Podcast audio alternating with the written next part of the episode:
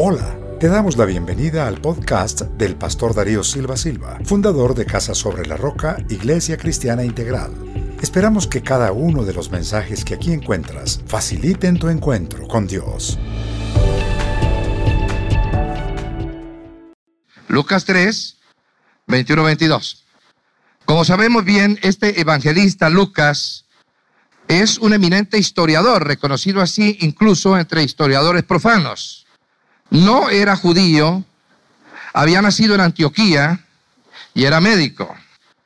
Y su evangelio surgió del ministerio de San Pablo, con quien él trabajó arduamente.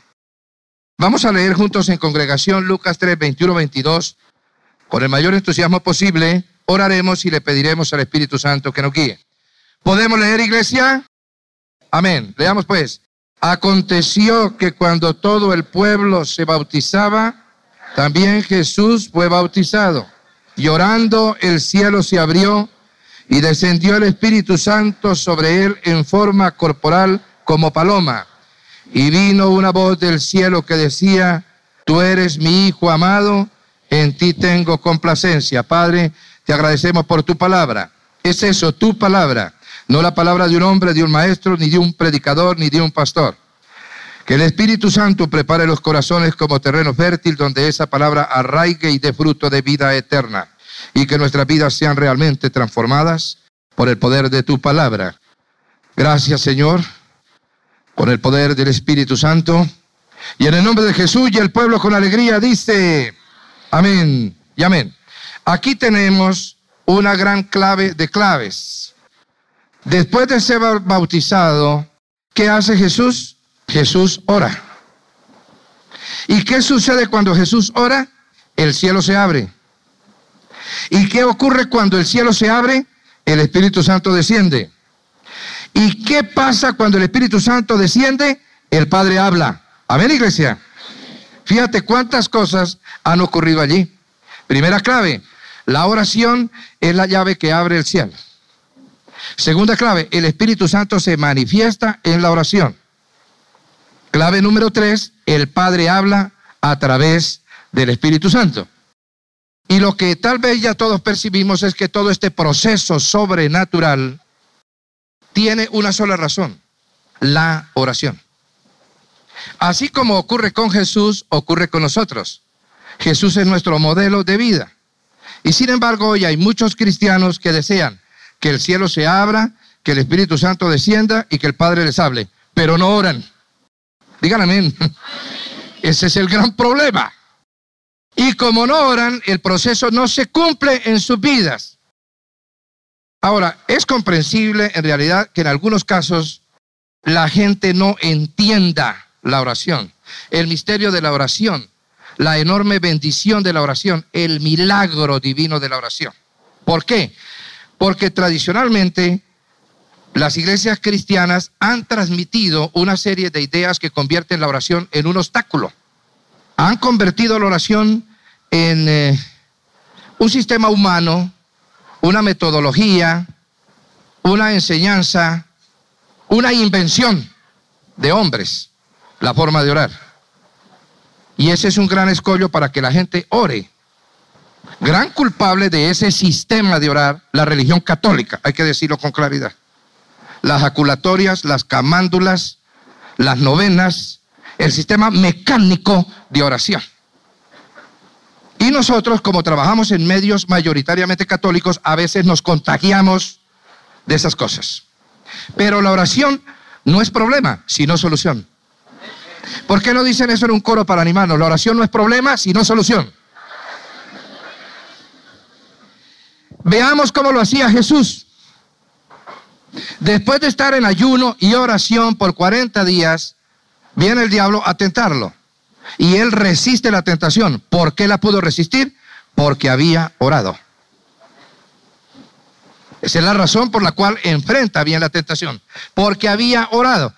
Dígame otro corito de esos que me animan tanto. La oración vence la tentación. Y sigamos. El Señor inicia su ministerio. ¿Cómo escoge los colaboradores? En Lucas 6, 12, 16, allá adelantico de donde estamos, Voy a leer. En aquellos días fue al monte. ¿A qué fue? A orar. A ver, iglesia. Diga, Jesús fue al monte a orar. ¿Y qué pasó? Toda la noche orando a Dios. Y cuando era de día llamó a sus discípulos y escogió a doce de ellos, a los cuales también llamó apóstoles. Mira cómo el Señor para escoger su equipo de trabajo íntimo no se pone a pensar cuáles son los más inteligentes o los más ricos o los mejor vestidos o los que pertenecen a las familias principales, ni quiénes son los más preparados o los más intrigantes. Jesús para escoger su equipo de trabajo va en oración a consultar al Padre y escoge los que el Padre quiere, los que el Padre ordena. Amén. Muy importante. Entonces ahora el corito es la oración guía la decisión. Sigamos con el Señor. Hay una historia en Juan 7, 53, vamos a mirar, porque hoy trabajaremos mucho con la escritura. Juan 7, dije, y el versículo 53. Cada uno se fue a su casa. Paso al capítulo 8 y leo. Y Jesús se fue al monte de los olivos. Es verdad sabida que cuando él se apartaba al monte, lo hacía para orar. No necesita Juan decirnos a qué iba Jesús al monte. Está tácito que iba a orar. Y por la mañana volvió al templo y todo el pueblo vino a él y sentado él les enseñaba. Número uno, él oró para poder enseñar. Amén. Entonces los escribas y los fariseos le trajeron una mujer sorprendida en adulterio y poniéndola en medio le dijeron, maestro, esta mujer ha sido sorprendida en el acto mismo de adulterio y en la ley nos mandó Moisés apedrear a tales mujeres. ¿Tú pues qué dices? Mira que para enfrentar la guerra entre la gracia y la ley, el Señor primero estuvo en oración. Finalmente el Señor, versículo 7, le dice la famosa frase que todos conocemos, el que de vosotros esté sin pecado, sea el primero en arrojar la piedra contra ella. Enderezándose Jesús y no viendo a nadie sino a la mujer, le dijo, mujer, ¿dónde están los que te acusaban? ¿Ninguno te condenó? Ella dijo, ninguno, Señor. Entonces Jesús le dijo, ni yo te condeno, vete y no peques más. Lo que quiero que miremos aquí es cómo el Señor, primero, está orando en el monte porque tiene que enseñar la palabra en el templo. Y número dos, ha orado en el monte toda la noche porque se va a enfrentar a un gran problema con los legalistas mosaicos. Pero aparte de eso, es que el Señor perdona, podría yo decirlo así, tan fácilmente a esa mujer porque su corazón estaba preparado a través de la oración. Amén. Entonces lo que quiero que ustedes digan ahora en el corito famoso es, la oración facilita el perdón. Seguimos con Jesucristo como oraba. Amén, iglesia. Porque Él es nuestro ejemplo. Acompáñame ahora a Mateo 14 y el versículo 22. Enseguida Jesús hizo a sus discípulos entrar en la barca e ir delante de él a la otra ribera, entre tanto que él despedía a la multitud. Despedida la multitud, subió al monte a qué? A orar aparte. Y cuando llegó la noche estaba allí solo. La historia es bien conocida. Se desata una tempestad en el mar, los discípulos están en la barca, el Señor está orando en el monte. Y cuando ellos se encuentran en el mayor peligro, Jesús viene a ellos andando sobre el mar. Amén. Fíjate por qué anda sobre el mar. Porque primero oró. El corito de ahora es, la oración pone el milagro en acción. Muy bien.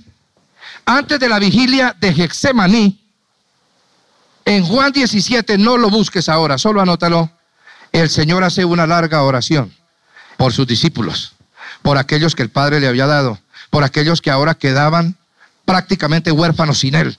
Y oró también por todos los que seríamos producto del ministerio de ellos. El Señor en Juan 17, antes de ir a Hexemaní a sudar sangre por ti y por mí, oró por los que habríamos de creer en su nombre. Pero ¿qué pasa cuando llega a Hexemaní? Vamos a mirarlo. Lucas 22, 39. Les dije que íbamos a trabajar bastante con la escritura y eso me gusta, que no hable yo, sino que hable el Señor. Y saliendo se fue como solía al monte de los olivos y sus discípulos también le siguieron. Cuando llegó a aquel lugar les dijo, ¿qué les dijo? No escuché iglesia, ¿qué les dijo el Señor? Orad, orad para qué? para que no entréis en tentación.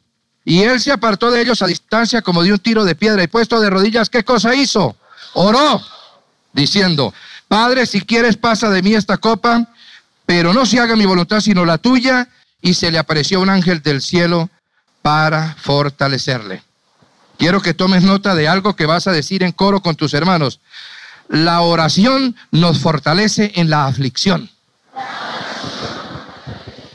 ¿Por qué viene el ángel a fortalecerlo? Porque él está orando. Amén, iglesia. Y quiero que te des cuenta lo que pasó en el versículo 45. Cuando se levantó de la oración y vino a sus discípulos, los halló durmiendo. Estaban durmiendo y en el versículo 46 les dice, ¿por qué dormís, levantados y orad? ¿Orad para qué? Para que no entréis en tentación. Y la pregunta que yo me hago, Pedro que estaba allí cabeceando, vencido del sueño, como un gran perezoso espiritual y físico, ¿por qué negó a Jesús después? Porque no oró. Cuando vino la tentación, no la pudo resistir. El Señor le había advertido, ora para que no caigas en tentación. Muy bien. Avance allí mismo a Lucas 23, 34. Jesús, cuando está en el madero, allí en el monte Calvario, hace dos oraciones claras. Número uno, ora por los que lo están escarneciendo. Versículo 34. Y Jesús decía, Padre, perdónalos porque no saben lo que hacen. Ora por ellos, ora por sus verducos, ora por sus escarnecedores. Pero número dos, versículo 46. Entonces Jesús, clamando a gran voz, dijo, Padre, en tus manos encomiendo mi espíritu. Jesús oró por sí mismo. Amén, iglesia. Oró por los que lo escarnecían, pero también oró por sí mismo. Bueno, ¿qué será lo que sucede con Jesús cuando ya ha ido glorificado al reino del Padre? Anote una escritura y yo se la leo en Hebreos 7, 25 para que facilitemos las cosas. Por lo cual, habla del Señor, puede también salvar perpetuamente a los que por Él se acercan a Dios, viviendo siempre para interceder por ellos. Oiga lo que Jesús está haciendo ahora mismo ante el trono del Padre. Está intercediendo por nosotros. Jesús sigue orando. No solamente oró en la tierra, Jesús ora por nosotros en el cielo. Amén, iglesia. Vive en oración constante ante el Padre Celestial. Y mientras tanto, ¿qué pasa en la tierra? ¿Será suficiente la oración que Jesús hace allá por nosotros? ¿Basta la oración de Jesús? No, porque aquí dice, para salvar perpetuamente a los que por Él se acercan a Dios. ¿Y cómo debemos acercarnos a Dios? Pues antes que nada en oración. ¿Qué sucedió después de que el Señor se fue al cielo a seguir orando por nosotros? Ahora sí me van a acompañar un rato a Hechos de los Apóstoles.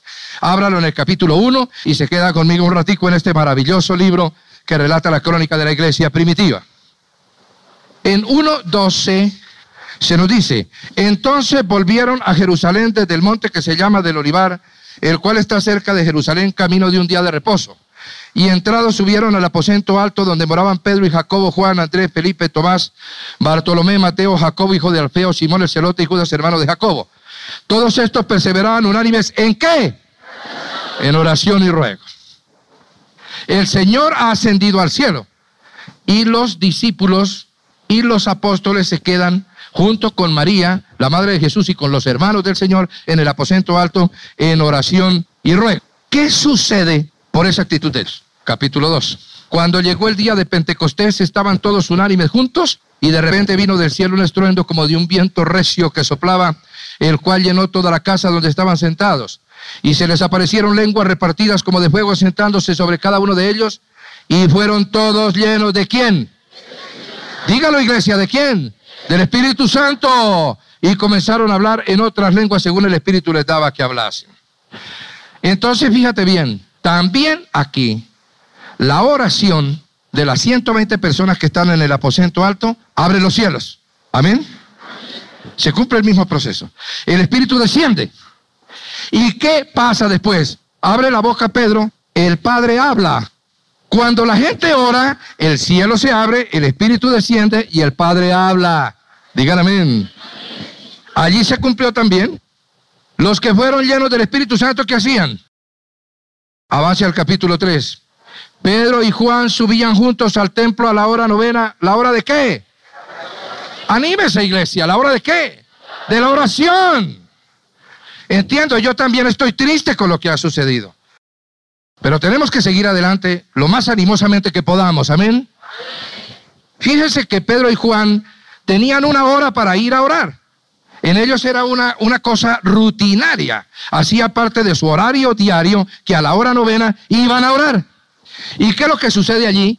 Que hay un hombre cojo de nacimiento que pide limosna a la puerta del templo llamada la hermosa. Y ellos que han orado pueden ver abrirse el cielo y que el Espíritu Santo venga para que el Padre habla, hable y este paralítico pueda incluso danzar a la vista asombrada de todos los miembros del Sanedrín en el templo de Jerusalén. Amén. Fíjate cuántas cosas ocurren con la oración. Me gustaría mirar en Hechos 4, 29, 31. Les dije que íbamos a trabajar allí con este libro maravilloso. Dije Hechos 4, ¿qué? Ah, gracias iglesia, si me están siguiendo. 29, 31. Están siendo perseguidos, encarcelados, decapitados, crucificados.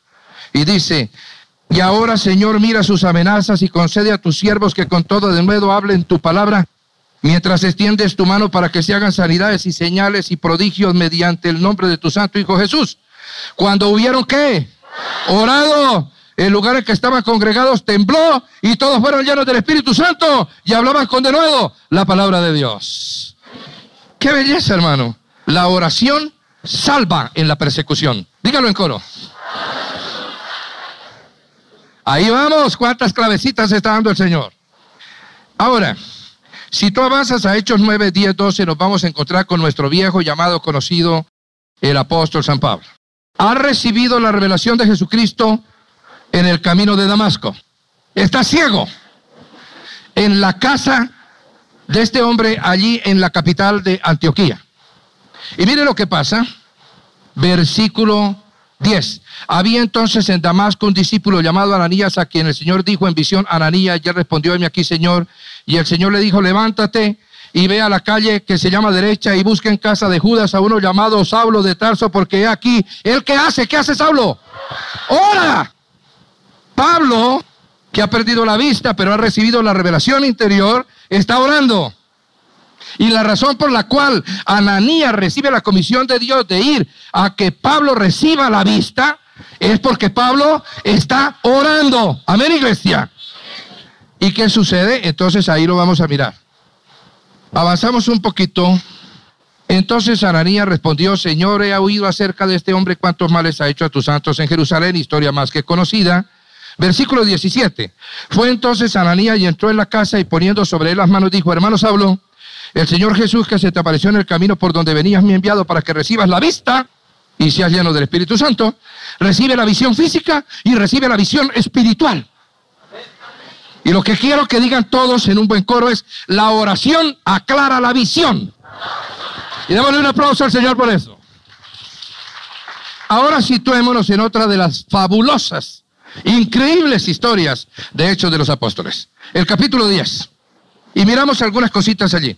Había en Cesarea un hombre llamado Cornelio, centurión de la compañía llamada la italiana, piadoso y temeroso de Dios con toda su casa, y que hacía muchas limonas al pueblo. ¿Y qué otra cosa hacía? Oraba a Dios siempre. Qué curioso, hermano. Aquí hay un punto clave. Él no solo oraba, sino que daba. Amén. Pero no solo daba sino que oraba.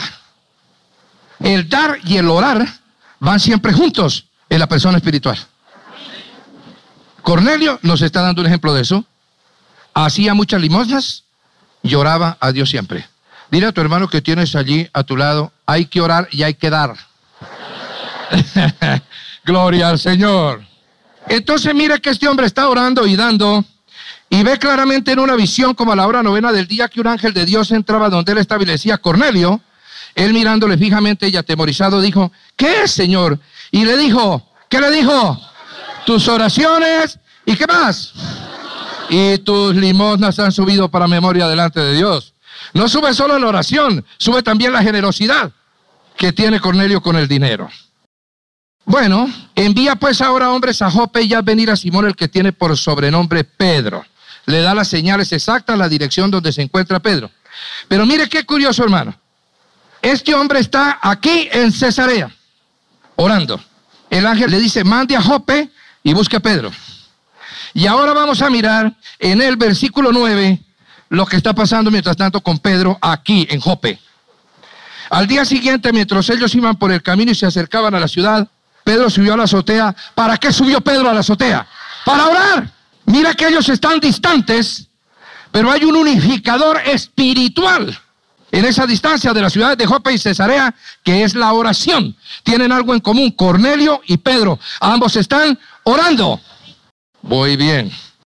Y tuvo gran hambre y quiso comer. Aquí conocemos la visión del lienzo con los animales, a través de la cual el Señor reprende a Pedro por su sectarismo religioso judío.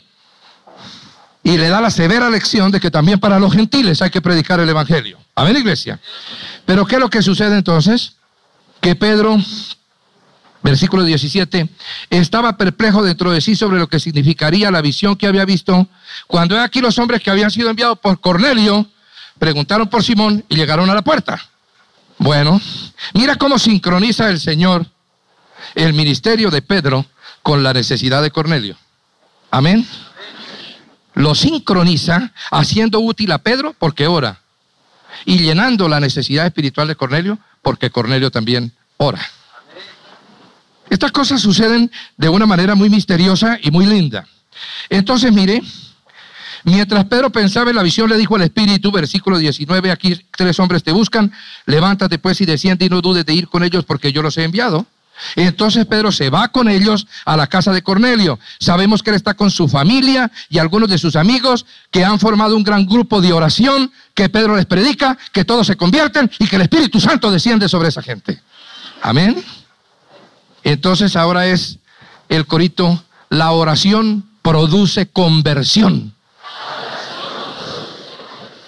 Acompáñame por favor a Hechos 13 ahora, el versículo 1. Había entonces en la iglesia que estaba en Antioquía profetas y maestros. Bernabé, Simón el que se llamaba Niger, Lucio de Sirene, Manaén el que se había criado junto con Herodes el tetrarca y Saulo. Ministrando estos al Señor y ayunando, dijo el Espíritu Santo, apartadme a Bernabé y a Saulo para la obra a que los he llamado. Entonces, habiendo ayunado y qué más, orado, les impusieron las manos y los despidieron. El ministerio de Pablo y de Bernabé no surge porque se reúne un comité humano con unos mapas al frente sobre todos los lugares que se podrían visitar. ¿Dónde estaban las congregaciones judías? ¿Cuáles eran los medios de transporte? ¿Qué agencia de turismo habría que llamar para que fueran Pablo y Bernabé? Esto se hizo en oración. Amén se hizo porque el Señor los había apartado para una obra específica. Y en oración el Señor nos revela su propósito. Eso es muy claro. Quiero que digan en coro ahora, la oración confirma la comisión. Muy bien. Hoy estamos divirtiéndonos con estas enseñanzas sobre oración porque el Señor nos quiere llevar a una relación real con Él a través de la oración. Muy bien. Aquí se inicia toda la hermosa aventura paulina. Aquí se inicia la civilización cristiana occidental. Allí comenzó el grano de mostaza que sembró el Señor con Pablo a convertirse en el árbol gigantesco, una de cuyas ramas somos nosotros en este lugar. Estamos reunidos aquí por la visión de Pablo, dada por el Espíritu Santo. Entonces ahora acompáñame a Hechos 16:13 cuando comienzan ya ellos a viajar. ¿Qué es lo que sucede? 16:13. Y un día de reposo salimos fuera de la puerta junto al río donde solía hacerse qué cosa? La oración. Fíjate cómo la oración es, por así decirlo, el cordón umbilical o el hilo que va uniendo todo el ministerio cristiano. Entonces aquí tenemos que era donde se hacía la oración y sentándonos hablamos a las mujeres que se habían reunido. Oraron y predicaron. No predicaron sin orar. Primero oraron para después predicar. Entonces una mujer llamada Lidia, vendedora de púrpura de la ciudad de Tiatira, que adoraba a Dios, estaba oyendo y el Señor abrió el corazón de ella para que estuviese atenta a lo que decía Pablo. Esta mujer es bautizada, hospeda a los apóstoles en su casa y se convierte en una de las fundadoras de la iglesia de Filipos que tanta bendición trajo y sigue trayendo a través de las enseñanzas que Pablo le envió. ¿Qué es lo que ocurre porque Pablo está orando? Dice que el Señor abrió el corazón de Lidia. Abrió el corazón de esta mujer. ¿Por qué no decimos en coro, la oración abre el corazón? Y sigamos adelante porque en este capítulo hay algunas otras enseñanzas muy interesantes. Versículo 16. Aconteció que mientras íbamos, ¿a qué?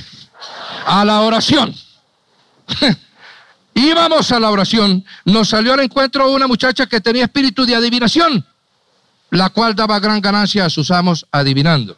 Esta, siguiendo a Pablo y a nosotros, daba voces diciendo, estos hombres son siervos del Dios Altísimo, quienes os anuncian el camino de salvación. Y esto lo hacía por muchos días, más desagradando a Pablo. Este se volvió y dijo al Espíritu, te mando en el nombre de Jesucristo que salga de ella. Y salió en aquella misma hora. No sé si te estás dando cuenta que el demonio los enfrenta cuando ellos están en oración. Pero porque Pablo está en oración, Pablo puede producir la liberación de esta mujer que estaba endemoniada, que tenía un espíritu de adivinación. Y creo que el coro adecuado es obviamente la oración produce liberación. Muy bien.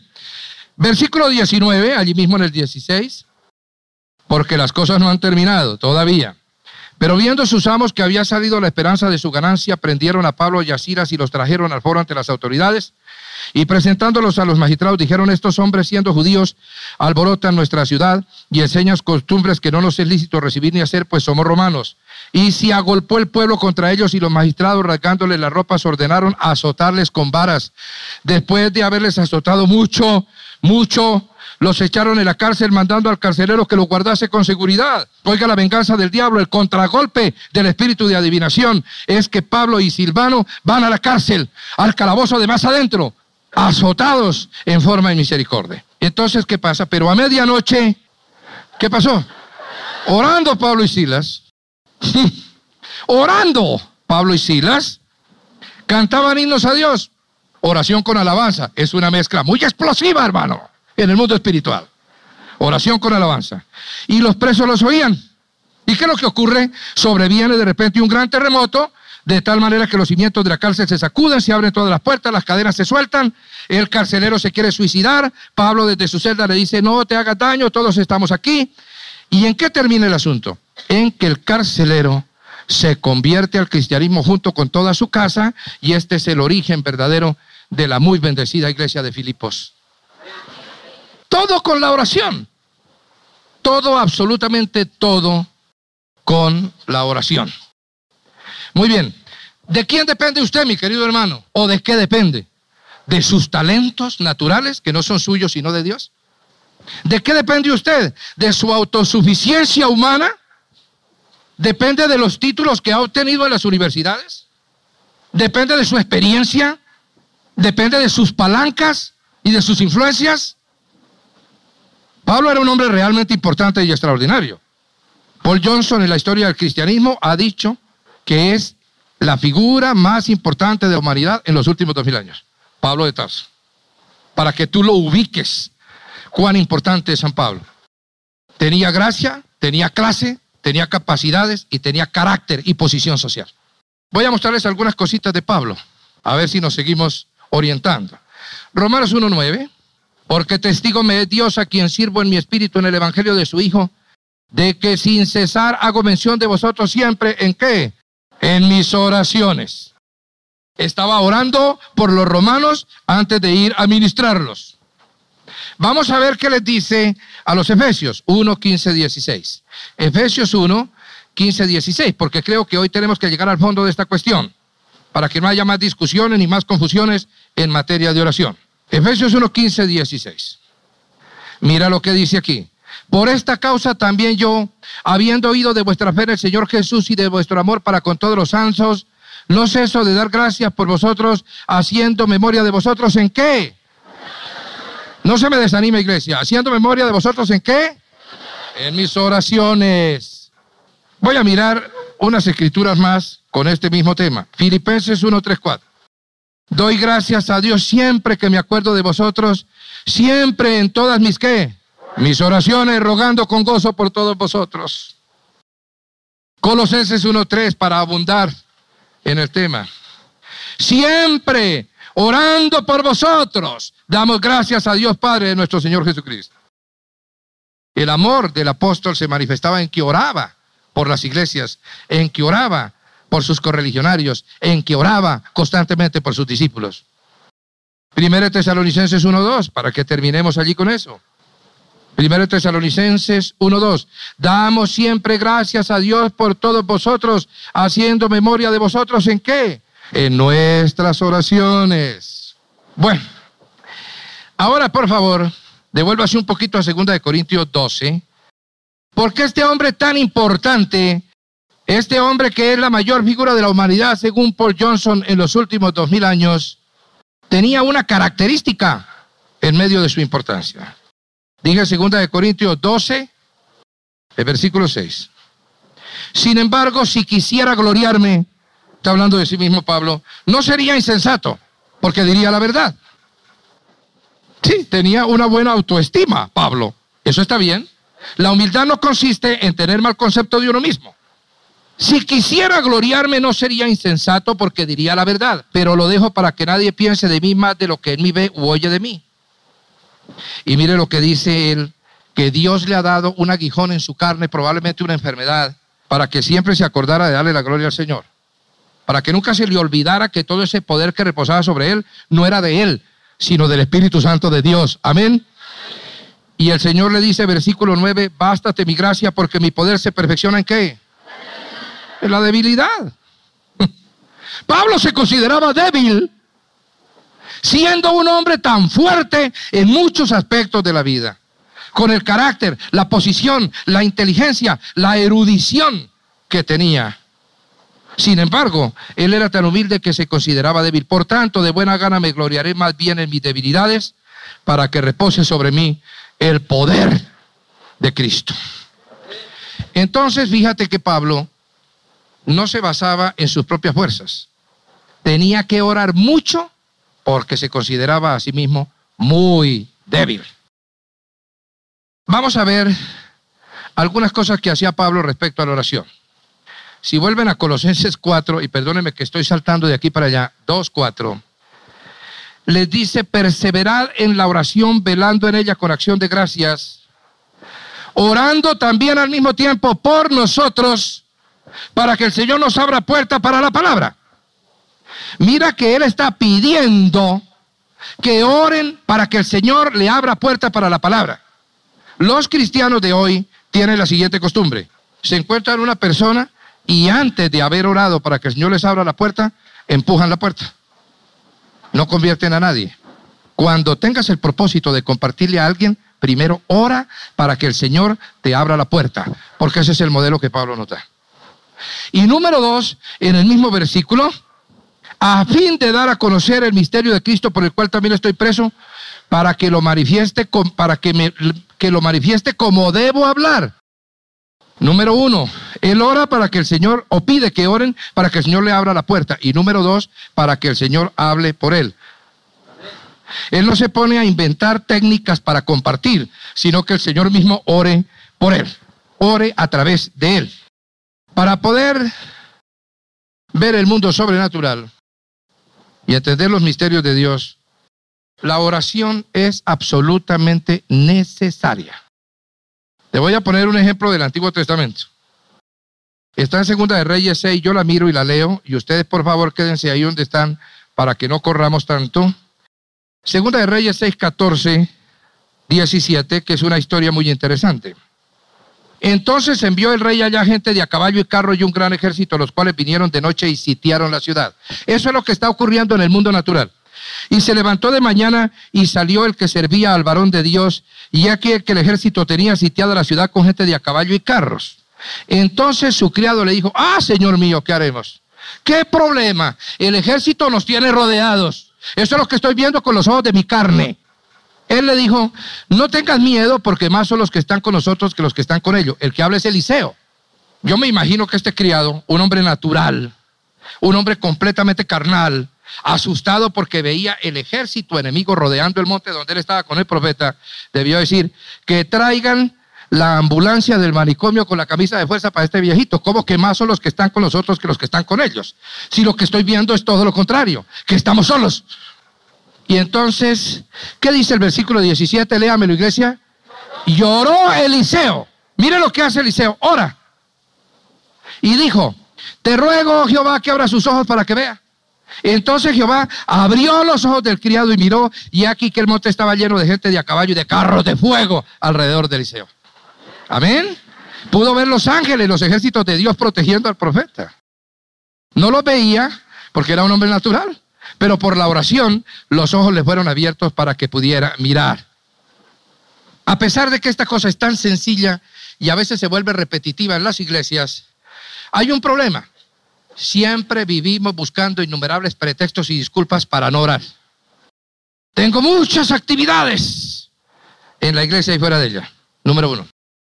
El culto fue muy largo y terminó tarde. Esta noche no tengo ganas de orar. Así somos, porque no somos espirituales. Pues si el culto se prolongó, gloria a Dios porque recibí doble bendición. Tengo que viajar con frecuencia, no me queda tiempo para orar.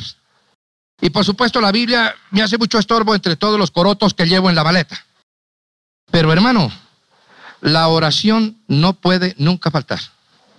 Voy a decirte algo hay grandes luchas espirituales. Esas batallas siempre las he ganado de una sola manera, en oración. No vivo haciéndole a nadie aspavientos de mis oraciones. No soy amigo de que la gente me vea orando.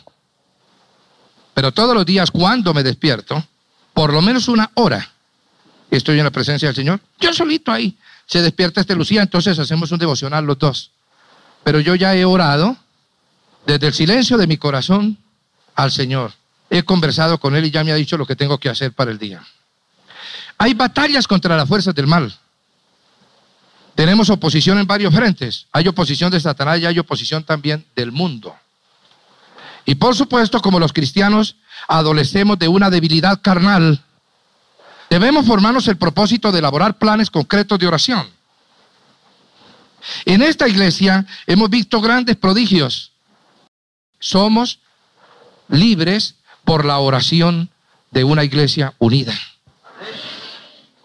Y a pesar de que vivimos viendo los milagros de la oración, últimamente estamos bajando la guardia. Y atención, hay que tener oración a solas con Dios cada uno de nosotros. Y hay que tener oración con otros hermanos. Pero la oración con otros hermanos, la oración colectiva no elimina tu devocional individual. Eso de que tú solo con Dios tienes una conversación todos los días. Y nosotros tenemos aquí algunas claves porque ese método trae el poder de Dios, asegura el éxito y la victoria en todas las empresas, hace fluir el Espíritu Santo, nos permite oír la voz del Padre nos hace comprender y aclarar la visión cada día y mejora nuestras relaciones. Tenemos las brigadas de intercesión que dirige el pastor Argemiro Pulido, gente de rodillas. Yo siento desde la madrugada que están orando por mí. La nube la veo encima de mi cabeza en el espíritu. Y tenemos un ayuno mensual. En las oficinas hay dos devocionales diarios, uno a las ocho y media de la mañana y otro a las doce y cuarto. Y algunos se asombran de lo que el Señor hace en esta iglesia. Pero yo creo que nosotros debemos concientizarnos sobre el devocional de cada uno a puerta cerrada con el Señor. Voy a citarte el caso de un hombre que fue vilipendiado, incomprendido cuando ejerció la primera magistratura de los Estados Unidos de América, Jimmy Carter, un cristiano auténtico. ¿Cuánto ataque, cuánta basura contra su honra en ese momento? Ha pasado el tiempo y el Señor saca todo a luz. ¿Quién está solucionando los problemas que ahora hay en el mundo? Jimmy Carter. Y tengo algo para decirte porque lo escuché en un noticiero internacional a través del cable en días pasados. En un reportaje que le hicieron, él dijo que su éxito está asegurado porque todos los días lo primero que hace es cerrar la puerta y colocarse en la presencia del Padre Celestial en oración.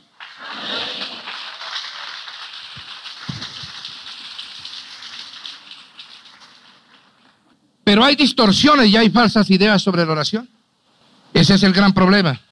Que la gente no ora, sino que reza. Y voy a decirlo, los evangélicos no oran, rezan, igual que el católico reza. Tenemos una cantidad de fórmulas mágicas de oración. No nos falta sino la camándula, la novena y la plegaria repetitiva. Pero ¿cómo enseñó a Jesús? Quiero que me acompañe Mateo 6.5. Porque ya estamos terminando, pero hay que redondear el tema. Amén, iglesia. Mateo 6.5. Estamos, por supuesto, en el Sermón del Monte, la constitución nacional del reino de los cielos. Y cuando ores, dice el Señor, no seas como los hipócritas, porque ellos aman el orar en pie en la sinagoga y en las esquinas de las calles para ser vistos de los hombres. El hermanito espirituoso que ora en voz alta para que todo el mundo se dé cuenta que él ora muy bien. Mas tú cuando ores, ¿qué es lo que tienes que hacer? Entra en tu aposento y cerrada la puerta, ora a tu padre que está en secreto. Y tu padre que ve lo secreto, te recompensará en público. Y esto es aplicación para los católicos y para los protestantes por igual. Y orando no uséis vanas repeticiones, como los gentiles, que piensan que por su palabrería serán oídos. No os hagáis pues semejantes a ellos, porque vuestro Padre sabe de qué cosas tenéis necesidad antes que vosotros le pidáis. Vosotros pues oraréis así. Y aquí viene la maravillosa enseñanza que dio el doctor Larry Lee y que ha entrado un poco en desuso. Es una lástima que es que el Padre Nuestro no es para repetirlo textualmente como hacen algunas denominaciones cristianas. El Padre Nuestro es un método de oración. ¿Qué es lo que contiene el método? Atención, vamos a mirarlo. Padre nuestro que estás en los cielos, santificado sea tu nombre. En el versículo 9. Comienza con adoración. Número 2, en el versículo 10. Venga tu reino, hágase tu voluntad como en el cielo, así también en la tierra. Esto se llama sumisión, es decir, obediencia. En el versículo 11, el pan nuestro de cada día, dánoslo hoy. Esto lo llamamos petición. Número 4, en los versículos 11, perdón, 12 y siguientes, y perdónanos nuestras deudas como también nosotros perdonamos a nuestros deudores. Por supuesto, el nombre es perdón. Número 5, y no nos metas en tentación, mas líbranos del mal. Eso se llama liberación. Y finalmente, porque tuyo es el reino y el poder y la gloria por todos los siglos. Amén. Alabanza. Estos elementos tiene que contenerlos toda oración auténtica, porque el Señor nos enseñó a orar de esa manera. O adoración, sumisión, petición, perdón, liberación y alabanza. Amén, iglesia. Entonces quiero que digan dos cositas. La primera, la oración no es religión. Y la segunda, la oración es una conversación. Y si no me lo quieres creer, anota el Salmo 5.3. ¿Qué es lo que dice aquí el rey David? De mañana oirás mi voz. Número uno, él ora de mañana. Número dos, él habla para que Dios lo oiga. Y número tres dice, de mañana me presentaré delante de ti y esperaré. Entonces, ¿cuál es la forma correcta de orar? Yo hablo, el Señor oye mi voz. Yo espero, yo oigo la voz del Señor. Que hay algunos que parecieran querer, querer sentar a Dios en un banquillo y en lugar de decir como Samuel, habla que tu siervo oye, le dicen, oye que tu siervo habla. Oirás mi voz y esperaré. Oirás mi voz y esperaré. Después de que tú le has hablado, el Señor te tiene que hablar a ti. Amén, iglesia. Es una conversación. Muy bien. Ahora, a veces encontramos unas cosas muy curiosas, la oración manipuladora y la oración comercializadora.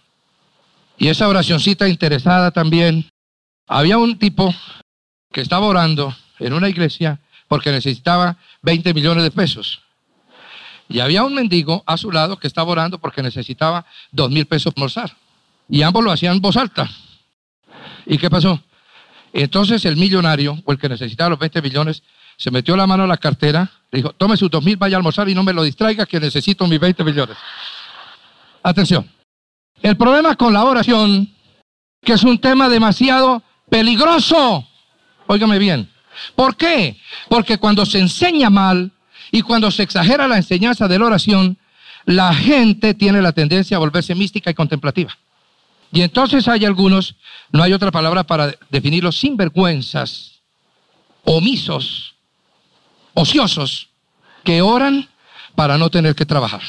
Así como hay muchos también que trabajan y trabajan y trabajan para no tener que orar. Y por supuesto todo extremo es vicioso. Por eso me gusta mucho lo que dijo el príncipe de los predicadores ingleses Charles Spurgeon. Él dijo esto, regla de oro en esta congregación. El que trabaja y no ora es un orgulloso. Pero el que ora y no trabaja es un hipócrita. Jesús oraba para obrar, como lo hemos visto. Pablo oraba para actuar, como lo hemos examinado.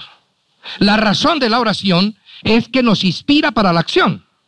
En Éxodo 14, 15, para los que están anotando, está la historia de cuando el pueblo de Israel tenía por detrás al ejército de Faraón y por delante el mar. Y Moisés estaba clavado en la arena orando, clamando a Dios. ¿Y qué le dice Dios? Siga orando, mijito. No, ¿qué le dijo? ¿Por qué clamas a mí? Di a los hijos de Israel que marchen, que pongan su fe en acción, que muevan la oración en la práctica.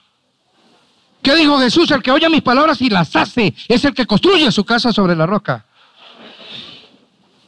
Que esa división entre el, entre el contemplativo y el operativo tiene a la iglesia como está. Que hay uno que ora, pero no trabaja. Y hay otro que trabaja, pero no ora. Pero el Señor dice, ore para que trabaje bien. Y digamos en un buen coro, hay que orar y hay que obrar. Por supuesto, hay que orar por la iglesia. En Colombia y en general en América Latina, lo que uno percibe es que la iglesia está perdiendo unción. La iglesia cristiana evangélica está perdiendo unción se está volviendo religión. Hay que orar por Casarroca para que mantenga su visión. Y hay que orar por Colombia para que Dios le dé la salvación. Y hay que orar en la forma correcta. ¿Sabes lo que dice la Escritura? Que Dios está, habita en luz inaccesible. Vamos a terminar con esa fea costumbre que algunas teologías bastante del corte cristianismo de Disneylandia le han enseñado a la gente que Dios es como un robot de mis caprichos y que yo le puedo dar órdenes a Dios. Eso no dice la teología cristiana. Jesús no enseñó a orar, hágase mi voluntad. Enseñó a orar, hágase tu voluntad. Y en Getsemaní, en el momento supremo de su sacrificio, sudando sangre por nosotros para fertilizar la tierra y que produjera salvación y perdón de pecados, en ese momento tan trágico de su existencia, el Señor dijo, Padre, si quieres, mas no se haga mi voluntad, sino la tuya. Tenemos que volver a poner en orden las prioridades de la vida cristiana. Orar con humildad frente a Dios, Él es el Rey del universo. Él no es un pelele ni una marioneta a tu disposición. Ni es cierto que la jovencita que anda buscando marido hace una especie como de mecano que tenga el cuerpo de Silvestre Estalón y los ojos de Carlos Vives y cosas de esas así. Y la voz de Chayán. Y que después de que hace el dibujito, le da la orden a Dios, este es el que yo quiero. Esa historia de la visualización, queridos hermanos, me da mucha pena, pero no es bíblica. El Señor da visiones, pero no dice que uno tiene que visualizar por sí mismo las cosas. Él da las visiones. Y no le vamos a faltar más al respeto a Dios. Porque la clave maestra creo que para que concluyamos esta desilvanada charla sobre oración, en Primera de Juan 5, 14, 15 está clara. En Primera de Juan 5, 14, 15. Y esta es la confianza que tenemos en Él. Que si pedimos alguna cosa conforme a su voluntad, Él nos oye. Oiga bien. ¿Y qué dice después? Y si sabemos que Él nos oye, en cualquier cosa que pidamos, sabemos que tenemos las peticiones que le hayamos hecho.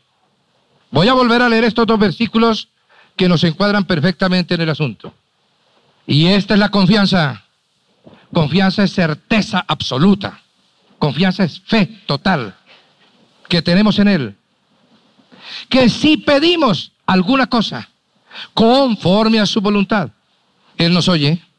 A veces he puesto este ejemplo. Supóngase que Argemiro Pulido, yo lo contratara en una finca que supuestamente tengo para que me haga una enramada. Y Argemiro se lleva los materiales para hacer la enramada en mi finca. Y yo le dejo un huequito aquí y me quedo con el otro. Y le digo Argemiro, cuando necesite algo, llámeme por el walkie-talkie. Entonces Argemiro me llama y dice, oiga, Darío, necesito una libra de puntillas de tal dimensión. Está bien, Argemiro, inmediatamente se la mando. Oiga, Darío, necesito unas tejas Eternit de tales y tales características. Con mucho gusto, Argemiro, ahí van sus tejas Eternit de tales y tales características. Pero ¿a quién se le ocurre pensar? Perdone, mi hermano, que lo ponga así de ejemplo. Porque va a quedar como un disoluto total usted hoy.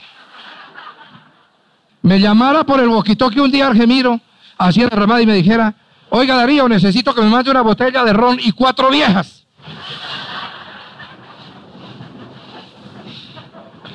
Es obvio que yo no haría tal cosa, ¿no es cierto, Amanda? De ninguna manera. ¿Por qué? Porque Dios te pone a ti a hacer una enramada. Atención a lo que estoy diciendo. Y Dios te deja el walkie Y cada vez que tú necesites algo para la enramada, se lo puedes pedir y Él te lo envía. Pero no le puedes pedir lo que no sirve para construir la enramada. Porque Él tiene diseñada la obra que tú debes realizar aquí en la tierra. Y solo lo que conduce a su propósito es lo que Él te va a dar. No lo que a ti te parezca, no lo que te provoque, no para tu placer. Amén. Lo que esté dentro de su voluntad. Y si sabemos que Él nos oye en cualquier cosa que pidamos, sabemos que tenemos las peticiones que le hayamos hecho. Entonces, queridos hermanos, si queremos que el cielo se abra, que el Espíritu Santo descienda y que el Padre nos hable, solo hay tres pasos para dar. Primer paso, orar. Segundo paso, orar de nuevo. Y tercer paso, orar otra vez. Amén. Vamos a inclinar el rostro y a empezar a hacerlo ahora mismo. Amantísimo Padre, te agradecemos infinitamente por tu palabra. Es tu palabra, Señor. Hay muchas maneras de transmitirla. A veces, efectivamente, en tu voluntad, tú dices, todo escriba docto en tu reino es como el padre de familia que saca de su tesoro cosas viejas y cosas nuevas. Y tú nos adiestras con tu Santo Espíritu para las cosas de tu reino. Señor, que todos entendamos, no hay cristianismo sin oración. No es posible reino de Dios sin oración. Pues como lo hemos analizado brevemente en este día, nuestro Señor Jesucristo vino para darnos salvación, perdón de pecados, vida abundante y ejemplo de conducta. Y Él tomó todos sus pasos orando previamente. Y Él se apartaba de las multitudes para estar solo contigo, orando. Y por eso era tan fácil para él resucitar los muertos, sanar los enfermos, calmar las tempestades, expulsar los demonios, caminar sobre las olas, perdonar a la adúltera, porque era un hombre de oración. Enséñanos, Dios mío, esta verdad fundamental y lleva a esta iglesia a un espíritu de oración, sin misticismos, sin falsos aspavientos de piedad, sin la hipocresía de los fariseos que oran para ser oídos por los hombres, no usando la oración como un pretexto para robar las casas de las viudas, como dice tu palabra sino porque la oración es una respiración espiritual a través de la cual nosotros expiramos lo que tenemos dentro que nos vicia y recibimos ese ozono espiritual, ese oxígeno espiritual que llena nuestros pulmones espirituales de tu vida Enséñanos a conversar contigo sencillamente. Jesús nos enseñó a llamarte Abba.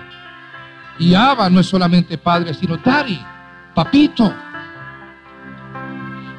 Que nos podamos acercar confiadamente y decirte, Dari, papito, Abba, sabiendo que tú nos amas y sabiendo que nos quieres bendecir.